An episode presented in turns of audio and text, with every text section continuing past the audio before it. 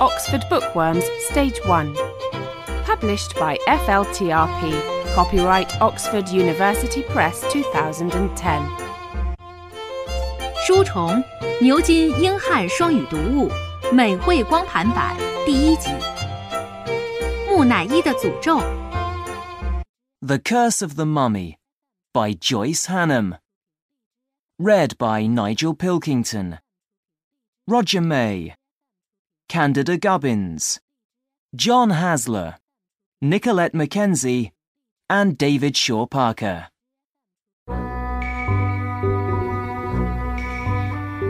Chapter 1 Where are Tutankhamun's treasures? August the 4th, 1922. The Valley of the Kings.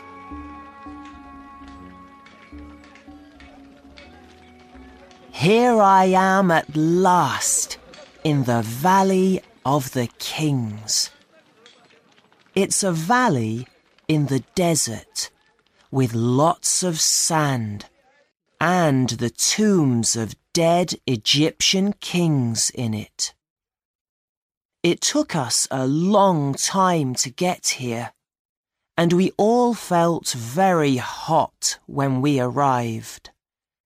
But that doesn't matter now. It's good to be here.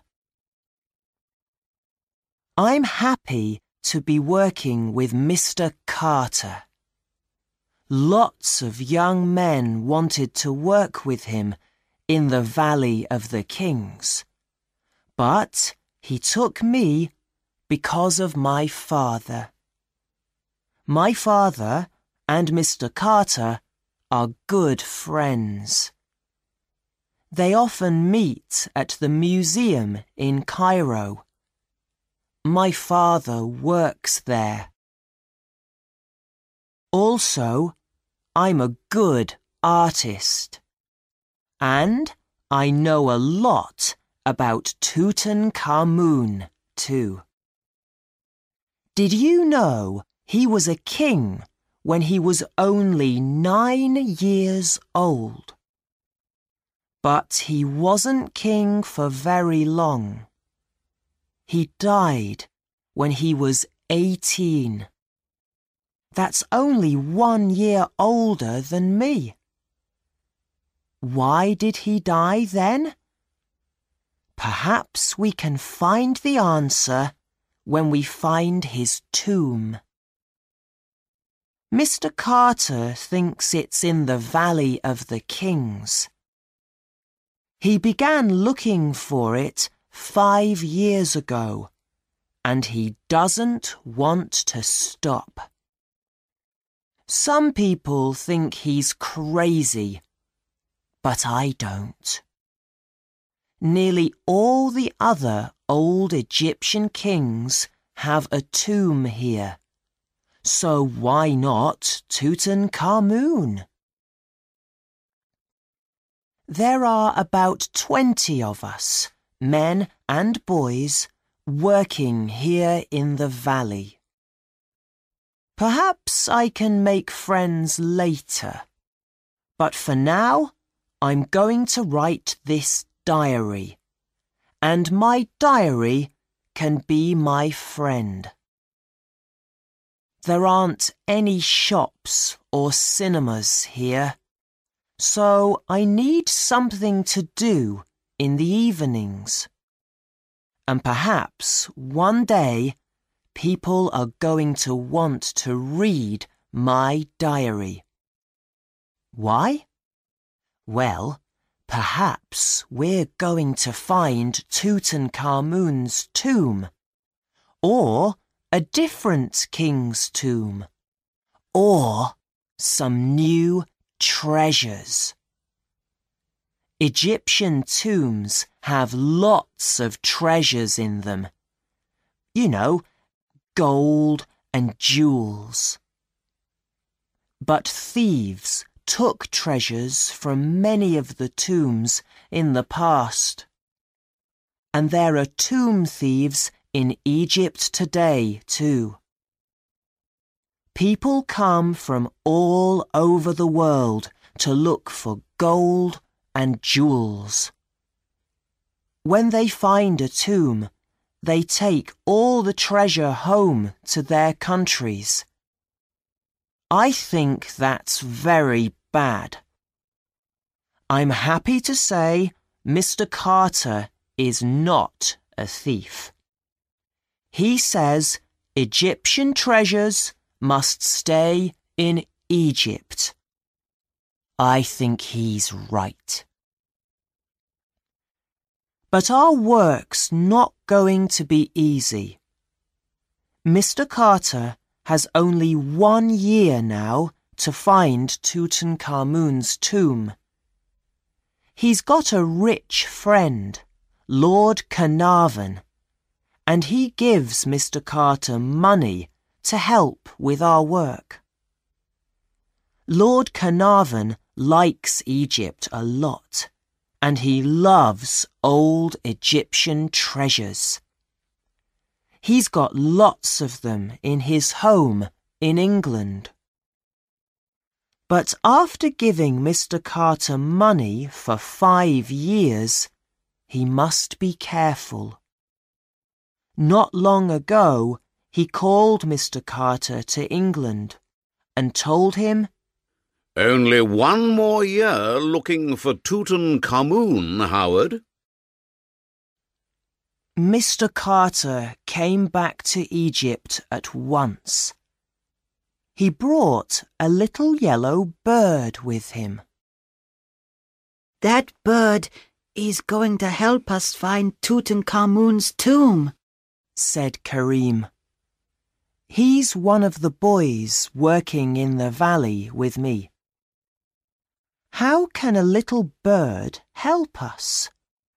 I don't know, but it's true we need some help from something or someone. You think a year's a long time. It's not when you're looking for a little tomb in a very big valley. Where are all of Tutankhamun's treasures? Mr. Carter thinks he knows, and I think he's right. But let's wait and see. Well, good night, diary. From me, Tarek.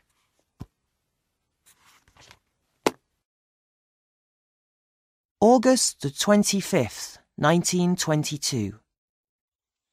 Today, I'm going to tell you something about our days in the desert. We begin work very early every morning when the sun comes up. We dig for six hours with not much water to drink. At twelve o'clock it is very, very hot. So we stop to eat, to drink, and to sleep. After two hours, we begin digging again. We stop when it gets dark. My back and my arms always feel bad in the evenings. We're very hungry when the sun goes down, and the nights in the desert are very cold.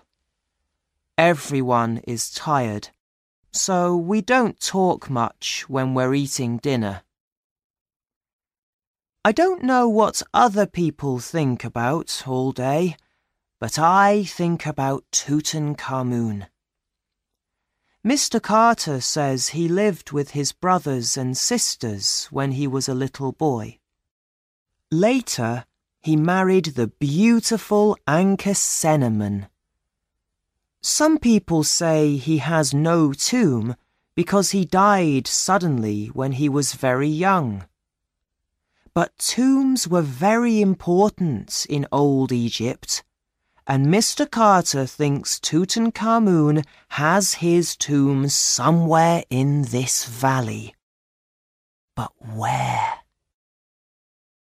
It's late now, and the sky is dark. Suddenly I feel cold. Is Tutankhamun's body in a tomb somewhere near us now. Are we going to find it soon? Is Mr. Carter's little yellow bird going to help us or not? Who knows?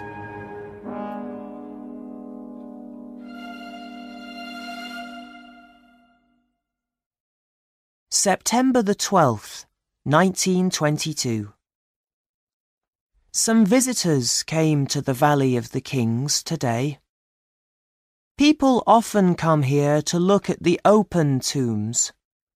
They look at the pictures in the tombs and the bodies of the dead kings. We call them mummies, you know. Today's visitors were artists from France. They said everyone in Europe is interested in Egypt now. They are building new Egyptian cinemas and hotels in the big cities. And shops are selling Egyptian beds, tables, chairs, and pictures too. Artists can make a lot of money with Egyptian things. A young girl with dark hair and a beautiful, strong face walked along the valley behind the other artists. For a minute, she looked at me. Then suddenly, she dropped something in the sand and began to look for it. I went to help her. After a minute, I found it. A gold bracelet with an Egyptian eye on it. I gave it to her and she smiled. Thank you, She said, My teacher, Mr. Ayrton, gave it to me for my birthday. Isn't it nice? I didn't want to lose it. She had beautiful dark eyes. I wanted to speak to her, but what could I say? Excuse me, Anne, you have a beautiful face. Ugh, of course not. I know her name is Anne because an older man called to her, Come on, Anne. Coming, Mr. Ayrton? she said, and she ran after him. In the evening, the French artists left and went back to their hotel in Luxor. Anne smiled at me when she left, but then her teacher, Mr. Ayrton, called her and the smile left her face and she ran after him again. Am I going to see Anne again? I like her a lot, but I don't like her teacher, Mr. Ayrton. He's a lot older than her. Perhaps he's a very good artist, but why must she run to him every time he calls her? She needs to be with young people, not old Mr. Ayrton. It's another beautiful night tonight. Desert nights are wonderful. But again, I feel very cold. I think the dead kings come near us and watch us at night. I can feel their dead eyes looking at us coldly. Some people think they're angry with us for digging here. They say bad things happen to people when they go into Egyptian tombs looking for treasure. But Mr. Carter is okay, and he began digging in Egypt years ago. So perhaps they're wrong.